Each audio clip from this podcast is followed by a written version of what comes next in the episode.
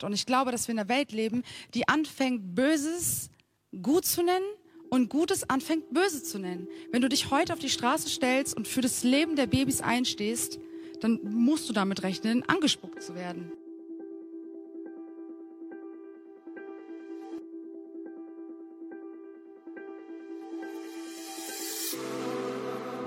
Hallo ihr Lieben, ich freue mich.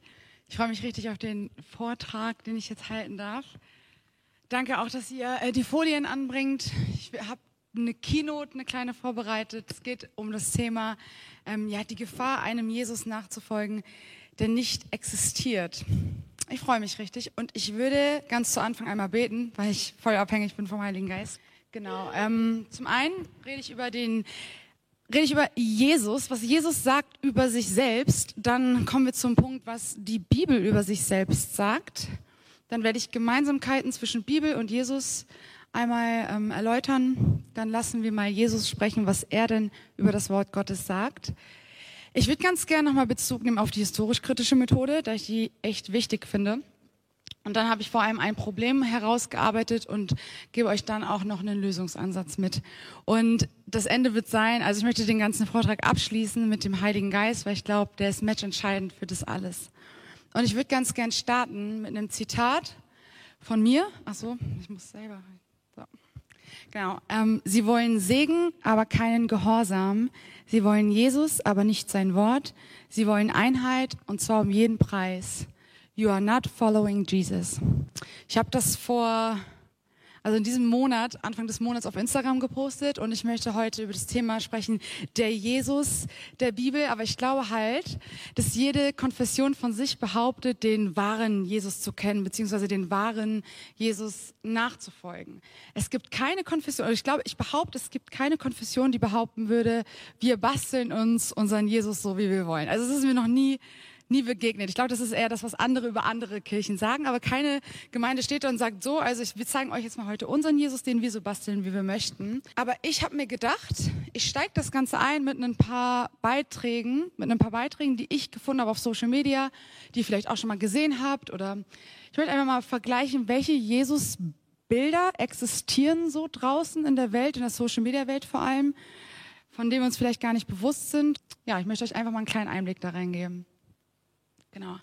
Ich habe einmal das Bild hier links gefunden von Maria und Jesus mit der LGBTQ-Flagge im Hintergrund abgebildet als Zeichen für Solidarität der LGBTQ-Community und dann rechts nochmal einfach ein älteres Bild, ähm, ein klassisches, konservatives, wie wir das so kennen. Meines Erachtens nach werden hier verschiedene Gottesbilder dargestellt, aber lasst es einfach auf euch wirken. Das erstmal ganz ohne Wertung.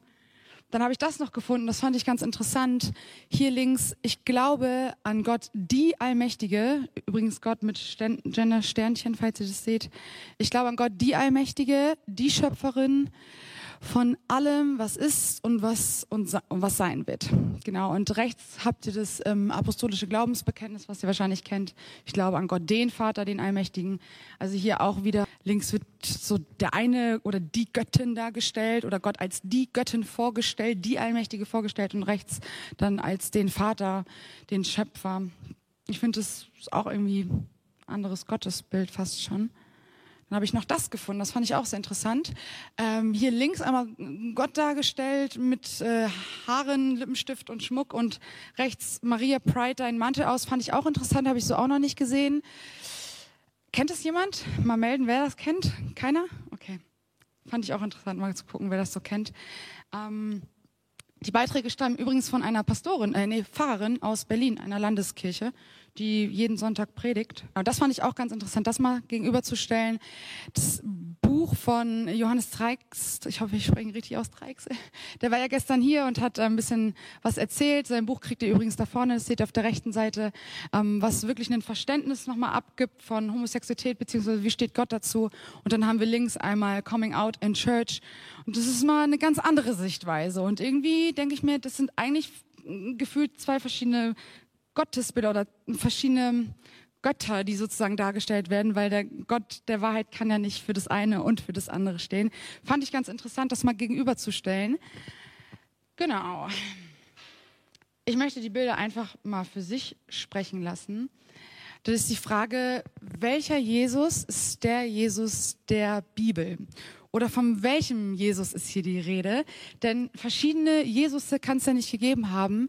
Und ich glaube, und ähm, der Satz ist mir so gefallen bei meiner Vorbereitung, eine falsche Sicherheit ist keine Sicherheit. Genau, und auch ein kleines bisschen Sicherheit ist keine Sicherheit. Ich habe letztens einen Vortrag gehört, wo der Pastor oder ja, der Prediger von ein, ein, kleines bisschen Sicherheit gesprochen hat. Und ich fand es ganz interessant, weil meines Erachtens nach ist ein kleines bisschen Sicherheit nicht die Sicherheit.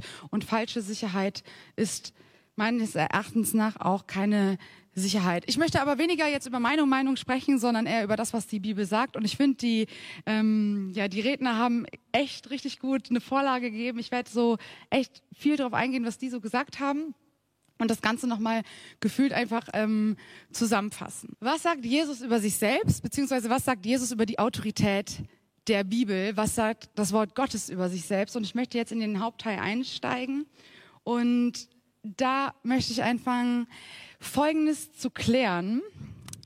Die Bibel spricht von einem Mann namens Jesus, der zu Recht oder auch zu Unrecht gekreuzigt wurde. Und eigentlich gibt es sich hier nur eine Frage zu stellen, und das ist folgende. Es gibt zwei Optionen. Entweder Jesus war ein Lügner oder Jesus sprach die Wahrheit. Ich glaube, es gibt keine andere Möglichkeit. Jesus muss die Wahrheit gesagt haben oder er hat letztendlich einfach gelogen. Wir kennen alle den Vers in Johannes 14, Vers 6, äh, wo Jesus sagt, ich bin der Weg, die Wahrheit und das Leben. Niemand kommt zum Vater nur durch mich. Und das inkludiert dass Jesus die Voraussetzung dafür ist, Gott zu sehen. Und niemand anders diesen Weg zu Gott frei machen kann. Und meines Erachtens nach ist es ein absoluten Wahrheitsanspruch, den Jesus hier für sich einfach beansprucht, die Wahrheit zu sein und damit voraussetzt, ich bin die Wahrheit. Keiner kommt zum Vater als nur durch mich. Wenn das stimmen sollte, wenn Jesus wirklich die Wahrheit sein sollte, wie er das hier sagt, dann muss alles, was in der Schrift geschrieben steht, beziehungsweise alles das, was Jesus über die Schrift sagt, der Wahrheit entsprechen. Es muss alles wahr und vertrauenswürdig sein. Wenn er gelogen hat, war er einfach nur ein verrückter Mann. Nun, jetzt ist die Frage, Jesus beansprucht von sich die Wahrheit zu sein, aber wie sieht es mit der Bibel selbst aus? Was sagt die Bibel über sich selbst? Ich höre oft, du musst die Bibel von Jesus trennen. Ich habe mal einst ein Gespräch geführt mit einem boah, mit einem echt einem bekannten Lieder und er meinte zu mir, was ist deine Vision? Ich habe gesagt, ich, ich wünsche mir voll eine Generation, ähm, mich zu inspirieren, wieder zurück zur Bibel zu gehen, wirklich zurück zur Wahrheit. Und dann hat er mich angeschaut und meinte, hä, wieso führst du die Menschen nicht einfach wieder zurück zu Jesus? Also das musst du doch schon klar trennen, Bibel und Jesus. Und ich war echt erstaunt und ich habe ihn angeguckt und ich sag, wie kann, also wie kommst du darauf, das zu trennen, die Schrift von Jesus zu trennen? Es war interessant, dass es wirklich Bewegungen gibt, die Jesus ganz klar vom Wort Gottes trennen, dann höre ich oft, nee, das hat nicht Jesus gesagt, sondern das hat Paulus gesagt. Also Jesus hat nicht über Homosexualität gesprochen, Paulus hat über Homosexualität gesprochen und du musst Jesus ganz klar von Paulus trennen. Aber ob man die Bibel oder beziehungsweise die Worte von Paulus trennen kann zu dem, was Jesus gesagt hat, das, da möchte ich jetzt näher drauf einsteigen und äh, möchte mal schauen, was sagt eigentlich das Wort Gottes selbst, selbst über sich, ohne dass Jesus gerade was drüber sagt. Ähm, da haben wir das biblische Selbstzeugnis, das kennt ihr wahrscheinlich aus dem 2. Timotheus 3, Vers 16. Alle Schrift ist von Gott eingegeben und nützlich zur Belehrung, zur Überführung, zur Zurechtweisung, zur Erziehung in Gerechtigkeit. Alle Schrift ist von Gott. Theopneustos steht da eigentlich, das bedeutet Gott gehaucht. Also Gott hat wirklich ja, das Wort eingehaucht und es ist göttlich inspiriert. Rein historisch betrachtet ist das jetzt wahrscheinlich einfach nur ein Vers, den Paulus an Timotheus schreibt und sagt so, hey, das Wort Gottes ist von Gott eingegeben. Ähm, aber ich finde es einen sehr interessanten Vers. Ähm, wenn die Bibel von sich selbst spricht, dann redet sie meistens so über die Befehle des Herrn oder die Worte des Herrn, das Gesetz des Herrn. Und zwar beschreibt er Gott oder beziehungsweise sucht er Attribute raus, mit denen Gott beschrieben wird. Und die Bibelverse seht ihr hier hinten äh, auf der Folie. Gott ist ewig, Gott ist groß, er wird als heilig beschrieben, als gerecht, als gut, vollkommen, richtig, treu, nicht fern, herrlich. Er ist Richter, er ist die Wahrheit, er ist das Schild, Licht, eine Leuchte, ein Lied. Und interessant war, ein Step weiter zu sehen, dass genau die Attribute, die für das Wesen Gottes verwendet werden, für das Wort Gottes verwendet werden. Also auch das Gesetz, auch Gottes Wort ist ewig. Auch Gottes Wort ist ewig. Groß, heilig, gerecht, gut, vollkommen, richtig, herrlich, geistlich, voller Wahrheit. Gottes Wort ist Schild, Licht, Leuchte, und ein Lied. Also ich finde es, äh, ich, mir war nicht bewusst, dass die Attribute, die Jesus zugeschrieben werden, die dem heiligen Gott zugeschrieben werden, wirklich so identisch auch dem Wort Gottes zugeschrieben werden. Und ich fand diese Parallelen super interessant festzustellen. Einfach weil Jesus selbst das Wort Gottes ist. Ich glaube, dass Jesus selbst das Wort Gottes ist und deswegen die Bibel selbst behaupten kann oder selbst ähm, Attribute dem Wort Gottes zuschreiben kann, die sie auch Jesus zuschreibt. Kein Prophet, mir ist kein Richter bekannt in der Bibel, niemand, dem diese Attribute zugeordnet werden, außer dem Wort Gottes selbst. Und auch wie wir mit dem Wort Gottes umgehen sollen, fand ich auch sehr interessant. Und zwar soll man Gott loben, man soll Gott gehorchen und glauben. Und genau das Gleiche wird hier auch für Gottes Gesetz nochmal dargestellt. Auch Gottes Gesetz sollen wir loben, gehorchen und glauben. Also lasst es mal auf euch wirken, so diese, diese, diese Unterscheidung zwischen wirklich hier einmal, wir haben Gott auf der einen Seite und Gottes Gesetz, aber beides lässt sich nicht voneinander trennen. Wir haben viele Indizien in der Bibel und ich werde gleich noch darauf kommen, dass das Wort Gottes, dass das Wort Gottes Gott selbst ist. Wir haben ähm, in 2. Chronik 20 eine interessante Stelle. Glaubt an den Herrn, euren Gott, dann werdet ihr bestehen. Glaubt seinen Propheten. Glaubt seinen Propheten das wird euch gelingen. Also glaubt dem Herrn und glaubt seinen Propheten. Gottes Wort zu glauben bedeutet Gott zu glauben und Gottes Wort nicht zu glauben bedeutet Gott nicht zu glauben. Ich glaube, wenn du Gottes Wort nicht glaubst, glaubst du Gott nicht. Und ich glaube, wenn du Gottes Wort glaubst, dann glaubst du Gott. Das ist ein entscheidender Fakt, weil mir begegnen Christen, die glauben an Jesus, aber nicht mehr an das Wort. Sie glauben nicht an Jesus. Wenn du an das Wort Gottes nicht glaubst, dann glaubst du nicht an Jesus, weil Jesus das Wort Gottes ist. Wir haben jetzt einen kleinen Einblick darin gewonnen, was die Schrift über sich selbst sagt, aber ich möchte nochmal zu Jesus kommen, weil wir ja wissen, dass Jesus von sich selbst beansprucht, Wahrheit zu sein. Und mir ich möchte nochmal schauen, was sagt Jesus nochmal ganz konkret über das Wort Gottes. Und ähm, ich möchte ganz gerne auf die Bergpredigt eingehen. Ich weiß gar nicht, ob ich sie schon als Folie hier habe. Ah, nee, ich glaube nicht. Nee, aber ich lese es euch gerne vor. In Matthäus 5, Vers 17 sagt Jesus, Ihr sollt nicht meinen, ich sei gekommen, um das Gesetz oder die Propheten aufzulösen. Ich bin nicht gekommen, um aufzulösen, sondern um zu erfüllen. Ich sage euch, bis Himmel und Erde vergangen sind, wird nicht ein Buchstabe, noch ein einziges Strichlein vom Gesetz vergehen, bis alles geschehen ist. Wer nur eines von den kleinsten Geboten auflöst und die Leute so lehrt, der wird der Kleinste genannt werden. Also Jesus macht uns schon klar, hey, das, das, der erste Teil der Bibel, der, das, das, gilt. Das, das hat Autorität. Jesus nimmt Bezug drauf und droht, droht fast sogar schon.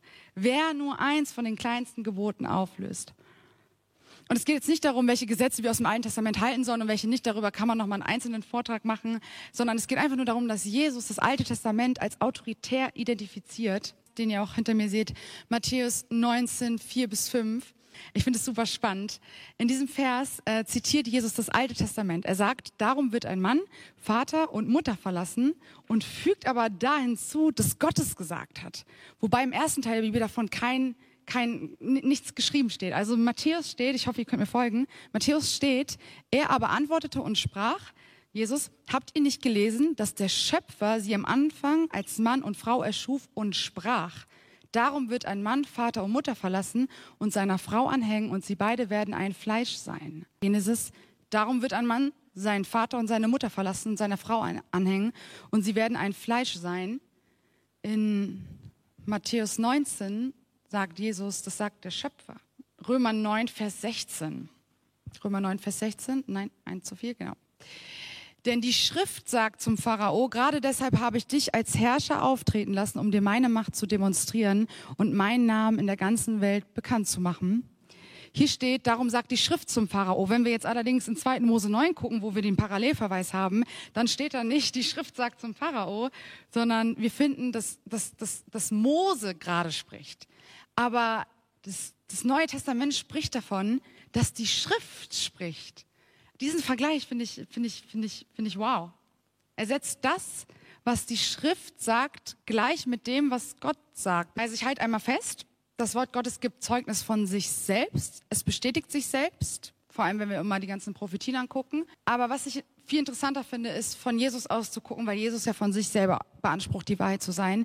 Was sagt Jesus selbst über das Wort Gottes? Und er selber verweist ständig auf das auf den ersten Teil der Bibel, also auf das Alte Testament. Fragt euch jetzt wahrscheinlich, warum lege ich darauf so einen großen Wert, das gerade so am Anfang nochmal zu besprechen? Ich meine, dass in der Christenwelt, gerade was ich so mitkriege, ähm, viele, und das hatte ich vorhin ganz kurz angesprochen, ich kriege mit, wie viele Leute einfach den Glauben anfangen zu verlassen, zu dekonstruieren, zu hinterfragen, anzuzweifeln. Leute aus meinem Bekanntenkreis, Leute auf Social Media, die, die dabei waren in richtig, also in Bibeltreu, äh, Bibeltreu will ich nicht sagen, das Wort will ich streichen, in, in Gemeinden, die das Wort Gottes ernst nehmen. Sie haben gedient, sie haben das Wort Gottes ernst genommen, sie haben für Dinge eingestanden, auch, in, auch auf Social Media, die wirklich wo wirklich, die, sie haben einfach zu Gott gestanden, ja.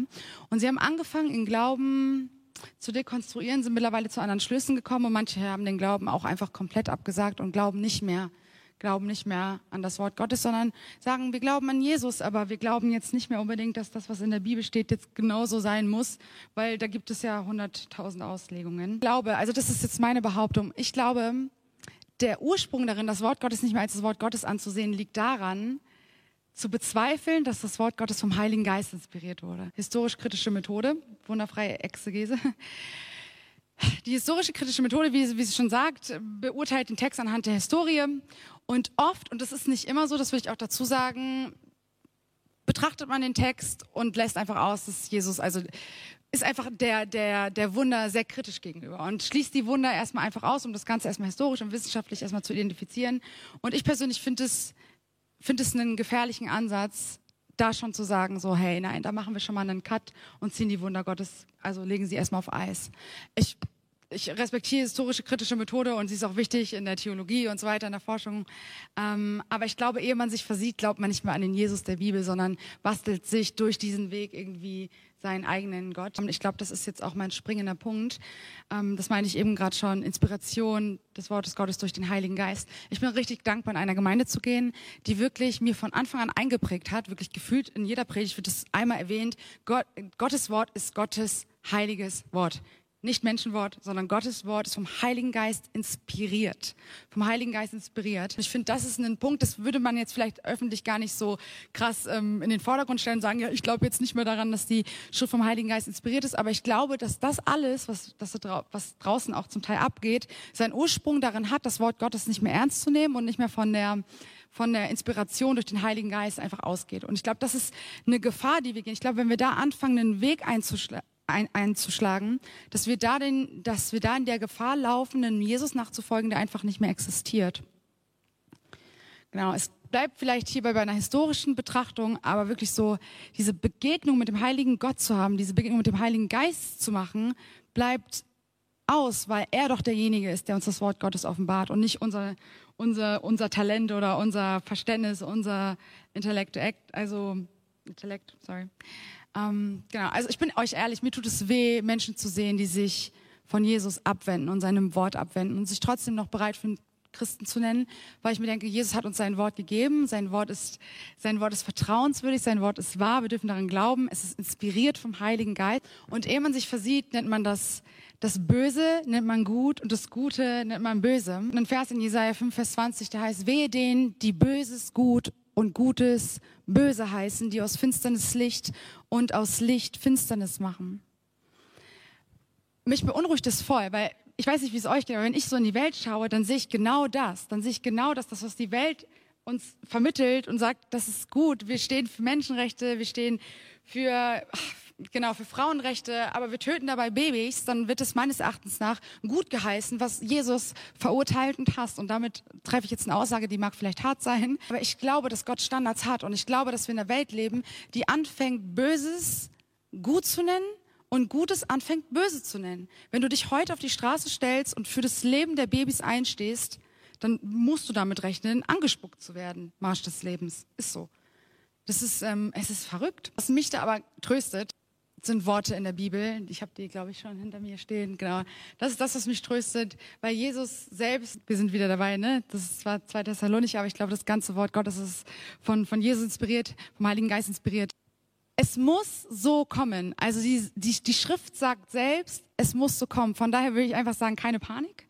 Keine Panik, es muss so kommen. Und die Bibel spricht von diesem, von diesem großen Abfall, der kommen wird in 2 Thessalonicher 2 drei bis vier möchte ich darauf eingehen. Lasst euch von niemanden in irgendeiner Weise verführen, denn es muss zuerst der Abfall kommen und der Mensch der Sünde geoffenbart werden, der Sohn des Verderbens, der sich widersetzt und sich über alles erhebt, was Gott oder Gegenstand der Verehrung heißt, sodass er sich in den Tempel Gottes setzt als ein Gott und selbst für Gott ausgibt worauf ich einfach verweisen möchte, ist, lasst euch von niemanden in irgendeiner Weise verführen, denn es muss zuerst der Abfall kommen. Also die Bibel geht davon aus, dass dieser Abfall ja kommen wird. Weiter steht im 2. Timotheus 4, 3 bis 4, denn es wird eine Zeit kommen, schreibt ähm, Paulus zu Timotheus, denn es wird eine Zeit kommen, da werden sie die gesunde Lehre nicht ertragen, sondern sich selbst nach ihren eigenen Lüsten Lehrer beschaffen, weil sie empfindliche Ohren haben und sie werden ihre Ohren von der Wahrheit abwenden und sich Legenden zuwenden. Aufladen, nachdem ihnen die Ohren jucken und werden die Ohren von der Wahrheit wenden und sich zu den Fabeln kehren. Ich finde, diese Verse sind fast schon so eindrücklich, dass ich, mir manch, dass ich mich manchmal frage, wie kann man diese Verse denn in der Bibel übersehen? Sie sind so, sie sind so klar. Es wird eine Zeit kommen, da werden sie diese gesunde Lehre nicht ertragen, sondern sie werden sich selbst nach ihren Lüsten Lehrer beschaffen. Und das ist das, was ich halt gerade voll sehe, dass Leute, Leute das hören wollen, was sie hören wollen. Einfach das, was, was gut klingt, was vielleicht sogar der Welt einfach mehr angepasst ist. Und die Bibel warnt uns einfach voll davor, und ich glaube, und es ist meine Vermutung, dass das alles aus einem, dass das alles ein Zusammenspiel ist aus unseren Gefühlen, die wir haben. Wir haben das vorhin schon kurz, oder ich glaube, der Simon hat es vorhin kurz angesprochen. Unser Gefühl und unsere Enttäuschung von Gemeinden, von Leiter. Ich glaube, dass wir oft einfach sehr oft meinen, dass unser Gefühl Wahrheit entspricht. Und ich glaube, das ist nicht so. In Jeremia, glaube ich, Jeremia 17, ich weiß gerade gar nicht, steht, unsere Gefühle sind, unser Herz ist trügerisch. Unsere Gefühle sind trügerisch und leiten uns eigentlich nicht in die Wahrheit. Und von daher finde ich das interessant zu beobachten. Und es tut mir leid. Und ich weine auch an der Stelle echt mit jedem, der in Freikirche oder in Kirche allgemein Enttäuschung erlebt hat. Aber ich glaube, wir dürfen unsere Enttäuschung nicht nicht über Gottes Wort herrschen lassen. Ja, wir werden enttäuscht in Kirche. Ja, wir haben Fragen, die wir nicht verstehen. All das ist ja, ist ja, ist ja da. Aber wir dürfen unsere Gefühle nicht, unsere Gefühle entscheiden nicht über Wahrheit. Unsere menschliche Instanz steht nicht über der Instanz Gottes, sondern Gott übergeordnet, meinen Gefühlen übergeordnet. Ich kann auch Themen in der Bibel lesen und ich bin euch ehrlich, ich lese manchmal Dinge, wo ich denke, Gott, ich sehe es anders und ich wünsche, das wäre auch irgendwie anders. Aber ich möchte Gott Gott sein lassen und sagen, hey Gott, ich will demütig genug sein, einfach dein Wort bestimmen zu lassen über mein Leben. Auch wenn du Dinge für nicht gut erachtest, dann nehme ich das so an, weil du Gott bist. Ähm, ihr wisst ja auch, so zum Teil stehe ich in der Öffentlichkeit und ich denke mir manchmal so, ich habe echt manchmal nicht Angst, aber ich habe manchmal echt viel Ehrfurcht und sag Gott, ich habe Angst, dass ich durch so viele Stimmen manchmal irgendwie ja einen Gedanken daran verschwenden könnte, in die andere Richtung zu laufen und zu sagen, Gott, okay, ich kehre mich von diesem Gebot einfach ab. Das nehme ich nicht mehr so ernst, weil das kannst du heute so nicht mehr sehen. Sondern ich will wirklich da Gott treu bleiben und das ernst nehmen, was er sagt. Und ich glaube, die Lösung bei dem Ganzen, also ich sehe das Problem dass Menschen sich von Gott abkehren. Das ist das Problem. Und ich glaube, die Lösung ist einfach, dass wir wieder dahin zurückkommen, uns wirklich tief in das Wort Gottes wurzeln. Wirklich, dass wir der Baum sind, der nah an dem Bach gepflanzt ist. Wir müssen die Bibel lesen. Und da komme ich immer wieder zurück, so die Liebe zur Bibel neu gewinnen, dass wir wirklich so fest in Gottes Wort stehen, dass uns nichts von außen umreißen kann, dass uns kein Sturm einfach zur Seite knicken kann. Und es ist so wichtig, dass unsere Wurzeln tief verwurzelt sind. Und da komme ich immer wieder zur Frage, und das sage ich bei jeder Predigt, bei jedem Vortrag, sage ich, worin bist du verwurzelt oder womit füllst du deinen Geist? Weil das ist nämlich matchentscheidend zu wissen, ob du stehst oder fällst. Womit füllst du deinen Geist den ganzen Tag? Wenn du nur von den Stimmen umgeben bist, Dekonstruktion, hier liberales Christentum, progressives Christentum, hier hat wieder jemand seine Meinung geändert. Hey, wir müssen wieder zurück zum Wort, uns einmal wirklich wegdrehen und wirklich zum Wort Gottes drehen und sagen, nein, ich investiere meine Zeit, Gott, Gottes Wort zu lesen und wirklich fest und tief gegründet zu sein in seiner Wahrheit. Ein gutes Prüfmittel. Ähm, ich habe mir, mir selber so bei der Vorbereitung gedacht, ja, woher weiß ich jetzt, was echt ist, was richtig ist, was falsch ist. In erster Linie sollen wir immer uns selbst prüfen und nicht andere. Die Bibel ist nicht dazu da, um andere Leute zu prüfen, aber dennoch weist uns die Bibel schon da den Weg und warnt uns auch vor falschen Lehren, vor Irrlehren und so weiter. Aber die Bibel sagt, prüft selbst, ihr werdet sie an ihren Früchten erkennen. Seht euch vor vor den falschen Propheten, die in Schafskleidern zu euch kommen. Inwendig, aber sie sind reißende Wölfe. An ihren Früchten sollt ihr sie erkennen. So an ihren Früchten sollt ihr sie erkennen. Und ich habe mich gefragt, okay, ähm, was sind denn diese Früchte? Und ich habe mal was herausgearbeitet, was ich ganz interessant fand. Erstens Gehorsam. Jesus sagt, wer mich liebt, hält meine Gebote. Punkt. Er sagt nicht, wer mich liebt, hält meine Gebote nicht oder denen sind sie egal, sondern Jesus bindet sich an das Gebot und sagt, wer mich liebt, hält meine Gebote. Mir fällt gerade was ein, ich weiß nicht, ob das passend ist, aber ich habe mal ähm, paar Sachen gemacht, wo ich wusste, sie waren nicht richtig. Und ich bin zu meinem Jugendleiter damals, das ist vor vier Jahren gewesen, glaube ich, gegangen und ich meinte so, äh, Jesus sagt doch, wer mich liebt, hält meine Gebote. Kann es sein, dass ich Jesus nicht liebe? Weil ich, eigentlich liebe ich ihn doch. Warum, warum sündige ich dann? Und er guckt mich an und sagt wirklich in mein Gesicht, ja, du liebst Jesus zu wenig.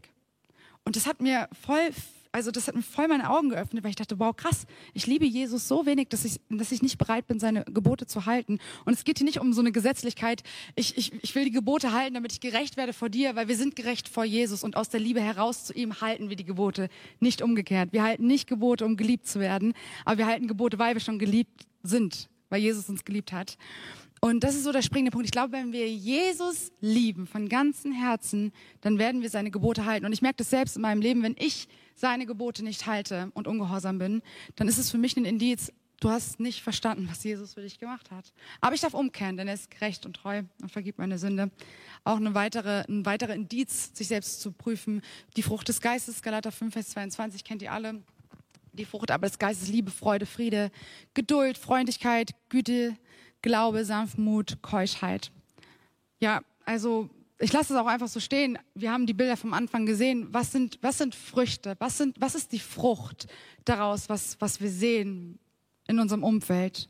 In unserem Umfeld, auf Social Media, in unserer Gemeinde, bei uns selbst, das ist das Wichtigste, bei uns selbst, ist es, ist es die Frucht, die ich in mir trage. Und zu guter Letzt, und das ist, finde ich, wichtig zu erwähnen, weil sich da meistens auch die Geister spalten. Keuschheit. Großer Punkt. Heiliger Lebenswandel. 1. Thessalonicher 4, Vers 3. Gott will, und jetzt sagt, jetzt kommt's, Gott will, dass ihr ein geheiligtes Leben führt und dazu gehört, dass ihr euch von aller sexuellen Sünde fernhaltet.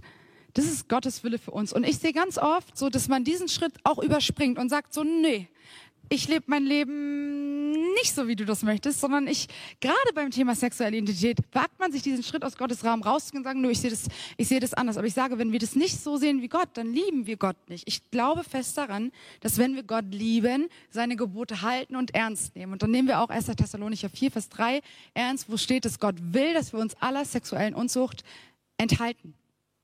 Ich glaube, das ist wichtig, auch zu erkennen von außen, wie, was, was, was passiert da prüft es anhand der Früchte. Ich glaube, dass wir sie erkennen werden, wenn wir den Heiligen Geist haben. Und das ist auch der Schluss, auf den ich kommen möchte, weil ich glaube, das ist das Wichtigste, weil nichts geht ohne den Heiligen Geist hier. Jesus selbst, der von sich bezeugt, die Wahrheit zu sein, verspricht uns in seinem Wort, dass der kommen wird, dass der Heilige Geist kommen wird. Der Beistand aber, der Heilige Geist, den der Vater an meinem Namen senden wird, der wird euch alles lehren und euch an alles erinnern, was ich gesagt habe. Also wir haben den Heiligen Geist. Ich glaube, dass jeder, der wiedergeboren ist, den Heiligen Geist hat. Und dass der Heilige Geist uns lehrt, das zu tun, was Jesus gesagt hat. Und ich glaube, ohne den Heiligen Geist haben wir halt auch einfach verloren. Also ohne den Heiligen Geist können wir gar nicht, können wir gar nicht versuchen, irgendwas zu halten, weil das alles einfach nur aus menschlicher Kraft resultieren würde. Aber der Heilige Geist ist derjenige, der gehorsam wirken muss in uns. Johannes 16, 13 sagt, wenn aber jener kommt, der Geist der Wahrheit, wird euch in die ganze Wahrheit führen, denn er wird nicht aus sich selbst herausreden, sondern er wird sagen, was er hört und verkünden, was kommen wird. Und ich bin euch so, also ich bin euch so ehrlich, ich bin so dankbar, den Heiligen Geist zu haben, der mich immer wieder an die Worte der Bibel erinnert, der mir immer wieder zeigt, so hey, Red Flag, ungesund, pass auf, geh zurück, kehr um. Ich, also ohne den Heiligen Geist weiß ich gar nicht, was ich machen würde. Also ich würde ja gar nicht mehr wissen, was ist richtig, was ist falsch. In der christlichen Welt läuft es manchmal so, dann läuft es so, alle haben eine andere Meinung. Aber nein, wir haben den Heiligen Geist, der uns in die Wahrheit führt und uns alles offenbart. Ohne ihn ist alles sinnlos. Deswegen ist es voll mein Appell heute, dass wir anfangen, wirklich vom Heiligen Geist wirklich uns inspirieren zu lassen und wirklich auf den Heiligen Geist, auf Jesus vertrauen, wirklich uns selber prüfen, so sind es, begleiten diese Früchte, die ich gerade auferzählt habe, mein Leben, begleiten sie das Leben von anderen, die mich versuchen zu beeinflussen, prüft es anhand der Schrift, stimmt es mit der Schrift überein, das ist das Wichtigste. Stimmt es mit der Schrift überein, stimmt es mit der Schrift überein. Und dann können wir echt prüfen, so was richtig ist, was falsch ist. Ja, und klar, es gibt immer verschiedene Auslegungen und so weiter, darüber, also das, das meine ich gerade gar nicht, aber es gibt wirklich einfach essentielle Dinge, wirklich auch halsentscheidende Dinge, die klar stehen. Und Jesus ist ein Fels, der, der nicht wankt. Jesus, Jesus wankt nicht. Und Jesus Meinung ändert sich auch nicht, sondern Jesus hat sein Wort, sein Wort ist Wahrheit und das, was er sagt, ist richtig. Und wenn wir ihm glauben, dann halten wir auch seine Gebote und sind einfach ähm, ja, ihm hingegeben. Aber bei all dem dürfen wir nicht vergessen, dass wir auch Menschen sind, die Fehler machen. Ich glaube, wir sind in Jesus keine Sünder mehr, aber wir tun die Sünde noch, weil wir sind heilig gesprochen, gerecht gesprochen und Jesus sagt selbst so, hey, wer seine, wer die Sünde bekennt, dem ich werde treu und gerecht sein und deine Sünden vergeben. Und von daher glaube ich, dürfen wir immer wieder, auch wenn wir verfehlen, wissen, weil ich, wenn ich diese Liste überprüfe, dann sehe ich in meinem Leben nicht wirklich viel Gehorsam, aber ich, es könnte halt wirklich echt immer besser sein. Ich denke mir so manchmal, also ich weiß nicht, ob das jetzt ein christlicher Lebensstil ist. Ich glaube, das könntest du auch irgendwie anders machen. Also ich sehe selber oft, wie ich einfach verfehle. Aber da wirklich jedes Mal einfach wieder sehen, was die Wahrheit ist und da einfach umkehren und sagen, Jesus, vergib mir vergib mir, ich kehre um und ich will den geraden Weg gehen. Und ich glaube, für niemanden ist es zu spät, sich heute zu entscheiden, ich will dich einfach ernst nehmen. Auch, wenn's, auch, wenn, auch wenn mein Gefühl jetzt gerade nicht dafür spricht oder auch wenn mein Gefühl gerade was anderes sagt. Aber ich möchte dich ernst nehmen und ich will dir folgen, komme was wolle, weil ich glaube, ehe man sich versieht, kommt man auf diesen Weg, wo man nicht mehr, wo man nicht mehr auf den Weg in den Himmel ist, sondern wirklich diesen Weg der Gradlinigkeit verlässt, diesen Weg, diesen engen, diesen schmalen Pfad, von dem äh, Jesus in Matthäus 7 spricht, dass wir den verlassen und dann den Step wagen auf diesen breiten Weg und dann dann, ja, also ich will es nicht aussprechen, aber dann sind wir verloren. Deswegen lasst uns das prüfen anhand der Schrift. Und ja, ich würde ganz gerne jetzt die Diskussionsrunde öffnen. Bin voll gespannt, ob ihr was zu sagen habt dazu oder irgendwie Fragen oder so. Das würde mich natürlich freuen. Ähm, ja, let's go.